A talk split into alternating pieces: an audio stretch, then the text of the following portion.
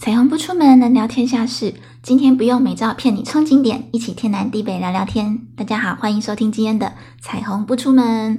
上礼拜公休一回，有想念我的声音吗？其实这礼拜事情是很多啦，但是就觉得我不能再偷懒了。诶，我常羡慕别的创作者，诶，怎么有办法这么高产能？感觉也是同时身兼多职，超级无敌斜杠青年，真的要跟他们多学习诶，还是应该要跟时间管理大师学习啊？好啦，今天我们要聊主题是搭讪。搭讪这件事情啊，好像很容易被贴上负面的标签。但其实对于某些行业人来说，比如说保险业啊、直销业啊、推销爱心笔的、信用卡的，要你捐发票、捐零钱的，这时候的搭讪呢，其实就是一项专业技能，叫做陌生开发。那我常常遇到这些进行陌生开发的人，尤其是男生啊，我都觉得他们根本是边推销，然后边找机会跟妹子做朋友，超爽的。就是一个没推销成功啊，起码有也跟漂亮妹子说到话，甚至要到个资，怎么想呢，都很赚的感觉。不过再怎么爽啊，没业绩应该是混不下去了。所以，我们今天呢，还是暂且先跳过陌生开发这一趴来聊好了，不然聊到后面啊，可能会变成 从业人员的血泪谈，太沉重了。我们还是聊些轻巧点的、有趣味的，让大家心里不要有太多负担吧。在谈起呢任何一个奇葩的搭讪经验之前，免不了呢要先来回顾一下我们的第一次。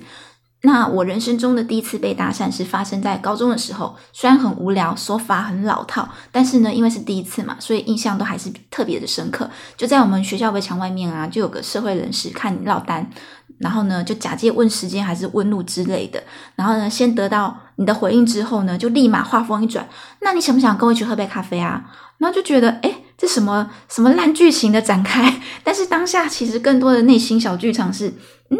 我怎么也会被搭讪呢？我今天很丑诶，因为高中的时候啊，都是素颜啊，然后加阿宅眼镜，然后制服呢穿乱七八糟，马也绑马尾也绑乱七八糟的，反正就是觉得说这男的到底看上我什么的这种离奇的心情。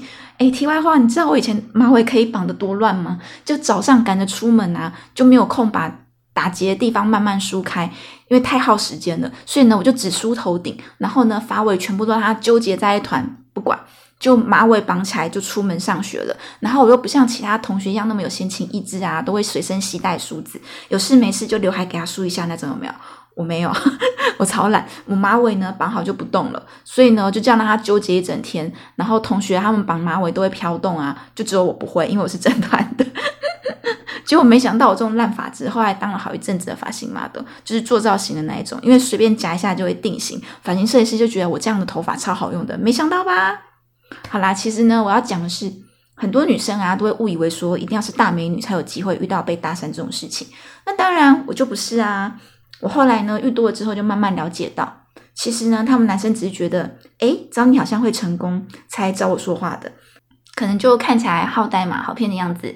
如果呢，你一副就是会打枪的架势，人家当然就不会来自讨没趣啦。那我就是那种让男生觉得，虽然也想找九十分的美女说话。但是九十分的美女一定没空理我，不然找七十分的女生试试看好了。结果呢，就一堆人找我试试看，我就莫名其妙变得好像很受欢迎的样子。没有啦，就是被拿来测试的而已啦。我很有自知之明的好吗？结果我身边的朋友就超傻眼，每次遇到他们就觉得你凭什么啊？啊，就凭我让人家觉得有容易上手的错觉啊。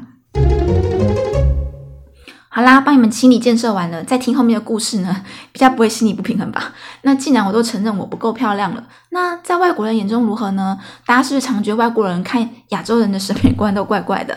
好，那我有一次呢，也就是遇上了呃一群外国小屁孩的搭讪，但是呢，在一个学校的场合上面，那那天来参加派对的人呢，就是台湾留学生跟德国的学生，那德国学生里面有包含大学生，还有一些德国高中生。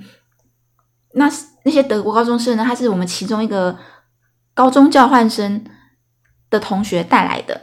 然后呢，不知道为什么，他们就在那现场一大群的台湾女生中啊，他们就跟他们跟我们那个台湾的高中生同学就说：“哎，他们想要认识我，那可以拜托我过去跟他们打个招呼、聊聊天，大家认识一下。”这样，那竟然人在异乡又受同乡之托，当然就会觉得好，国民外交做起来，不要怕嘛。结果呢？一过去他们那桌打招呼说：“嗨，你好，我是 Rainbow，福利一米依然看得出来呢。然后呢，就换那个同乡的中介人说，哦，好哦，换我介绍一下，这个是麦克，这是 Jack，这是 Luke。这是 Tom，这是 Willie，这是 Michael，然后呢，总共呢就一直一连串讲过去，讲了七八个人，介绍完我头都晕了。然后呢，同时脸盲症发作，突然呢觉得怎么眼前每个人都长一样，分不清楚谁是谁。然后后来就真的真的有点没礼貌了，因为他们一次来太多。然后呢，名字名字我可能记得住，就是我知道说，哎，现场有麦克、有 Jack、有 Luke 之类的。但是呢，我跟他们脸完全对不上。然后呢，当时英文又烂。德文也初学嘛，然后他们那些屁孩高中生啊，讲话又很屁，然后就一直狂灌啤酒。诶德意志民族真是把啤酒当水喝的，不管成不成年啊。然后其实大家很快呢就聊不下去了。然后呢，我我也发现他们其实。来参加这个派对的主要目的呢，其实是来蹭免费啤酒的啦。所以呢，和国民外交很快就失败告终。那我就觉得，啊，算了啦，一口气一堆多，压力巨大的，你们知道吗？我就觉得你们出来搭讪可以不要随便多人混战好吗？真是应付不来。还是你们有什么招数可以教教我？就是一次性的被介绍一群人的时候，到底要怎么记大家的名字跟脸啊？就是不然万一是正式场合的话，我就觉得死定了耶。好啦，刚说人家德国高中生很屁孩，那台湾当然也有老屁孩喽。以前我们不是都开玩笑说，台湾开双臂车的车主啊，很多都是穿吊嘎配夹脚拖，一点都看不出来经济状况还不错的样子。没想到呢，我就真的遇到了。那那一次呢，我是很普通的走在回家的路上，但是这个时期的我已经懂得稍作打扮了啦，就算是一个很称职的背影杀手这样。那我当时呢是走人行道，然后旁边呢就一台双 B 车开很慢，然后就一直按喇叭，我完全没有发现他这个喇叭是在呼唤我的意思，就自己一个人自顾自的走着。最后呢，那个车主受不了，就停在我前方的路边，然后呢就真的是吊嘎加夹脚拖的装扮，小跑步过来哦，一副自以为很帅的样子，问我说：“小姐要不要来参加我们的车聚？我觉得你很适合跟我们一起玩呢。”然后就点哈，不要。的表情就觉得太莫名其妙了，然后我才意会过来说，原来刚刚我沿路一走的时候，一直隐隐约约听到有个喇叭声，原来就一路就一直听到喇叭声，原来是在叫我的意思啊！就觉得太坑了，我就说我好呆吧，完全都没发现那个喇叭声呢，原来是搭讪的信号，而且通常这样扒，不是买槟榔才这样吗？我看起来像行动槟榔摊吗？好啦，不过这个开双 B 的车主还不是最奇葩的，好像呢要成功搭讪到妹子，就要都会有点炫富这样吧。那我遇到最夸张的一次是在西门町，那是个传说中呢西门町有很多怪叔叔的年代。我小时候都听说有些什么大明星出道啊，都是因为在西门町逛街的时候被星探挖掘这一类的传奇故事，你们有听过吗？结果没想到啊，我长大之后换我遇到嘞。但我觉得大多数都是骗人的啦，他们就会拿一张名片给你，反正名片随便你印嘛，然后就自称说自己是某某广告公司啊，还是某某经纪公司啊，然后讲的话都差不多啊，就说什么，哎，我觉得你外形条件还不错，要不要试试看演艺工作啊？可以先来公司试镜看看什么的。那我就很刚好是个唱歌像胖虎，跳舞像智障，除了呢拍照略懂略懂，就再也没有任何才艺的女生。那我就明说，我什么都不会耶。就等着看他们嘛，这些星探有什么反应？这样，那有的就会露出马脚说：“哦，没关系，你愿意来陪我喝喝咖啡就好，先喝咖啡再说。”那我就真的很有自知之明嘛，就知道这样差不多是来骗的啦。那回过头就可以把他明天丢了。但我遇过最锲而不舍的一次，那个怪叔叔就一直画大饼说他旗下有多少什么服装公司啦，你来就可以带你去看秀，就一直在那边天马行空，在描绘一些。可能他觉得年轻小女生会向往的场景，然后讲到最后就变成，哦，那一个月你三十万，那我保养可以吗？我一听就觉得啊，这肯定是骗炮，他绝对拿不出这个钱来，有这个钱还怕没门路要在路上这样搭讪女生吗？这就是我觉得最扯的一次了，因为我觉得太侮辱女生的智商，就觉得谁会上这种当啊？那我也觉得说，哇，我一定是人太好，竟然在路边听个大叔雷肖维听得这么有耐心。我后来就很难再有这么耐心的听陌生人说话，因为耐心呢都被这些人消磨光了，你知道吗？所以台北人走路很快是有原因的，因为路上太多妖魔鬼怪了啦，不走快一点的话，小心遇上哦。从上一则的故事呢，我们了解到，要搭讪可以，不要啰嗦，好就好，不要就不要，要懂得适时放弃，才不会惹人讨厌。那这一点呢，在敦南成品的年轻人就干得非常好。虽然呢，多少呢有去过几次敦南成品，就他说他以前是全台北唯一间二十四小时营业的书店嘛。那但其实我很少在很晚的时间呢还在那边逗留，只是有耳闻过说，诶，有一个说法啦，说晚上会去书店的人才不是去看书，都是去搭讪妹子的。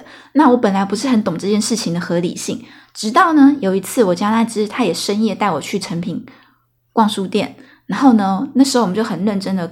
各逛各的，一人逛一区，去翻不同的书。那我看起来就好像落单了嘛。然后突然呢，就有一只手机荧幕默默的出现在我眼前，然后是一个年轻小帅哥递给我看的。详细内容我忘了，但遣词用句其实还蛮有礼貌的，然后也不会过长。但是呢，他翻译过来意思差不多就是。小姐约炮吗？我吓一跳，跟他摇摇头，他也很有风度，跟你点点头就不打扰你，然后就去找下一位了。我才知道哦，原来是这样进行的哦。这个过程我觉得还 OK 啦，就不会让人家觉得太不舒服。也不是说人帅真好人丑性骚扰啦，就是不要死缠烂打，会跟你看对眼的，就是会多看你一点。这个不要就下一位嘛，就非常有效率的搭讪方式。书店限定，果然逛书店长知识。那现在搭讪的方式也与时俱进了，有更多人呢都习惯在网络上搭讪，是吧？现在人大家都有用社交平台的习惯嘛，那丢讯息给不认识的人也变得很稀松平常。像我 IG 也是大家一起来乱聊啊，很开心。那通常呢，在公开版面留言的都不叫搭讪啦，就比较像搭讪那种，就是嗯，比如说他从来都没有在公开版面留言过。然后呢，就直接私讯你，那也不是真的要问你问题，说什么哎，这几年怎么去啊？要门票啊，这种之类的呃。据说现在还有网络教学是吧？教你如何成功搭讪小王美，如何追到王美女友之类的。好啦，那我也确实遇到过一次让我印象很深刻的是 Rainbow 这个账号哦。现在 I miss Rainbow 这个账号。那因为呢，我刚好用了彩虹当我的形象嘛，所以一开始很多 IG 网友他光过刚逛过来我这边的时候，初来乍到都以为我是弯的。没有，我是直的，很普通的艺女，OK。虽然我很爱撩妹啦，我曾经一开始认识呃其他 IG 版友的时候，像依依啦，我就很爱逗她，就常常跟她说：“哦，这么美，这么可爱。”留言的时候都写这些什么：“哦，你比景点还漂亮，人比花娇。”就太常称赞他。有一次他就忍不住回我留言的时候就说：“可是我喜欢的是男生呢。”就很试图很委婉的拒绝我，这样我就只好默默回他。这么巧，我也是诶 然后他才发现我的摄影师，也就是我的 partner 是异性啊。后来我回想到我没有发生过这一段对话，都觉得好好笑。不过说真的啊，一他不是唯一一个误会的。我就曾经收到过一个应该是帅 T 的私讯，就是我从来都没有看过他来留言或是暗赞过，就是很突然的横空出世就传私讯来，开口第一句就跟你副。装熟的样子，好像跟你认识很久的语气在跟你话家常那样。那一开始呢，我也没多想，就回复他一些尴尬而不失礼貌的句型。那从那之后呢，一旦回复了之后呢，他就开始了早安、午安、晚安，是很温暖的那种留言哦。嗯，就照三餐传讯息给你，比如说早安，今天有点冷，出门上班记得穿外套哦。午休了吗？不要忙到忘记吃饭哦，我会心疼。嗯，然后呢？这是什么哦？我下班了，路上在塞车。你呢？平安到家要跟我说一声哦。就这样维持了几天，我忘记了。有一天呢，他长顺想大家问我说。哎，你的照片都好好看哦，是你男朋友拍的吗？我就说，嗯，是。然后他才说，好，我知道了。然后呢，从此默默消失。可是不知道为什么，这个过程让我觉得有一点点浪漫。虽然会觉得对他很不好意思，可是因为他一开始也没明说要干嘛，就只是很热情跟你闲聊，你也不会第一时间就觉得说。哎，我要跟他讲明白。现在后来人家问的反应，才知道说，哦，他应该是误会，他应该是呃有目的性的想要跟你交朋友，然后发现呢是误会，处理的也很果断，就让人还蛮欣赏的。那但我我也想过，今天如果是一个男生跟他一样横空出世，在那边跟你早安、午安、晚安，我还会觉得对方很浪漫吗？还是会觉得，嚯，又来了？哎，这样说很不公平。可是我觉得答案好像会不一样。哎，如果是你们的话，你们觉得呢？好啦，前面说这么多，好像都在讲搭讪很不好一样。安利母汤，我们该要 平衡报道。所以呢，我自己最后的一段搭讪小故事，我要留给有正面形象的故事情节。那不知道大家有没有听过一种说法，就是台湾女生可能把搭讪这件事情看得太严重，其实它就是一个跟陌生人攀谈的技巧，而且试图跟你的。建立关更是试图跟你建立关系，然后有所进展，然后只是说在台湾啊，大很多男生的开场白都太直接，一开口就说可以跟你交朋友吗？可以跟你认识吗？可以跟你交换 Line 或可以跟你交换 FB 吗？那女生呢，在跟你完全未知的情况下就要做出决决定的话呢，就会让人有一种压压迫感。但是在国外呢，他们就很擅长。自然而然的搭话，那如果聊得来呢，才试试看能不能继续联络。那尤其是有些派对场合呢，就是要让你去交朋友的，先聊天聊聊看也没什么损失嘛。聊不来就闪人啊，女生要保护好自己就是了，不要乱喝来路不明的饮料啦。那总之，搭讪这件事情就是为了交朋友，是件很正常的事情。很多女生呢抱怨说没对象，但是在一些社交场合上要摆出一副拒人于千里之外的态度，那就不要怪别人不懂欣赏你啦。我自己呢，就曾经有一次参加活动，那报名之后不小心，报名之后才不小心发现，就是他活动的地点竟然是在信义区的夜店。那当时的我没有什么去夜店的经验，但是这活动我还蛮想参加的，就还是去了。那参加活动的当天呢，嗯，因为那是个要宣传某项产品的选拔赛，所以呢，他就有上台走秀跟接受。简单访问的环节，那我就有特别去塞妆法，然后所以走在路上就比较显眼。结果呢，在我抵达活动现场之前，呃，就一出捷运站啊，马上就被搭讪了。那那个男生很妙，搭讪还出示身份证，以表诚意，大概想证明他诚心交友，别怕被骗之类的吧。可是我忘了检查配偶栏就是了啦。好了，也不知道检查那要干嘛，当时也没想这么远。然后他秀完身份证之后，就问我说：“哎，穿这么漂亮，你要去哪里？”然后呢，结果我们就发现呢，他跟他朋友已经事先约好了，但结果他要去的地方跟我要去的地方刚好是同一个。然后我就趁机说。哎，我等一下参加比赛会上台，你要帮我加油哦。他又说好，结果那场比赛呢，里面出现了一个绝世大正妹。到观众投票环节的时候，票数都集中在那个女生身上。但还好呢，因为比赛前先 say 好了，他跟他的朋友就是我大票场，还很努力呢，在现场帮我拉票。虽然呢，比赛结果最后输了，但是起码输的不难看，而且比赛的时候有人帮你加油，感觉就是很感动啊。虽然呢，活动结束之后，跟这个男生网络联络过几次之后，就渐渐失联了。但其实呢，在同一这一场活动当中，我认识了我们家摄影师。当时他还不是摄影师，但是他是当天负责照顾我们参赛者的工作人员。那天结束之后呢，他说：“哎，有空再一起出来吃个饭吧。”我本来以为是说当天所有参赛者都一起去，因为觉得当天的妹子人都还蛮好的，我就说好啊。就后来才发现，他只约我一个人了。最后，这个故事讯息量很大，不愧我放压轴吧。下一单元居友投稿。好，接下来欢迎你们跟我分享你们的故事吧。那这次征稿我的问法是：有遇过哪些特别的搭讪经验吗？比如说，以为要搭讪你，其实要找你搭讪你身边的正妹朋友之类的。诶，我本来觉得这题目不难的，因为我知道板上很多。很多网友都是大真妹，一定都很有经验。像是我们可爱的咪咕就说，被搭讪的时候，男友在旁边假装不认识，默默看完这一切，真是不长眼呢。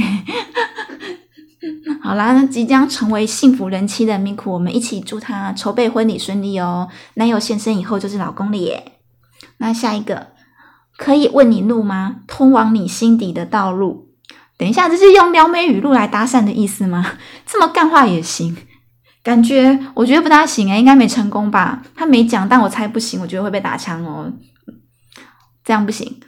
嗯，好，今天这题要打的字会比较多，你们就懒得答，对不对？可恶，害我觉得可以采用的不多，那只好逼我家摄影师也投稿凑数量。就我听他讲了一堆把妹的故事，全部呢，我只想用一条，就是。他有一次啊，就遇到一个感觉还不错的女生店员，就跑去问他说：“可以跟你做朋友吗？我看到你觉得很感动。”女生就回答说：“多感动，跟看到老布一样，想痛哭流涕吗？”就觉得 这什么对话啊，明显就是搭讪不打草稿，紧张乱说话呢。吼，有哪个女生被搭讪想听到说你讲的让人很感动这样的话啦？好啦，不管了，今天我们就在感动中结束吧。其实我一开始开这个题目的时候，只是觉得好像有东西可以聊，没想到呢，整理大纲的时候才发现，哎，我的故事怎么越列越多啊？是上礼拜休息，这礼拜要多讲一些补回来的意思吗？好像也不用这样哦。不过呢，我大部分的故事都是发生在我二十五岁以前，现在是老妹就比较少遇到啦，因为你们也知道的嘛，男人都是专情的，永远都喜欢二十岁的女生，所以呢，女生要把握二十几岁的年纪，就是人生中最受欢迎的时光。因为呢，不管从十几岁毛没长齐的小屁孩，到年纪一大把的怪叔叔、怪老头，他们都觉得自己有机会跟二十岁的妹子在一起哦。哎，这样做结尾感觉真是好不正确哦。好了，不管了，我觉得今天节目太长了，就到这边结束，强制收尾。今天呢，也一样，谢谢你们收听，喜欢可以按下订阅钮，有任何感想都可以 IG 私讯我，或是来参与我的线动投票。虽然我常常觉得很多人没有收听，就来乱投。好了，不管了，我们下次见，拜拜。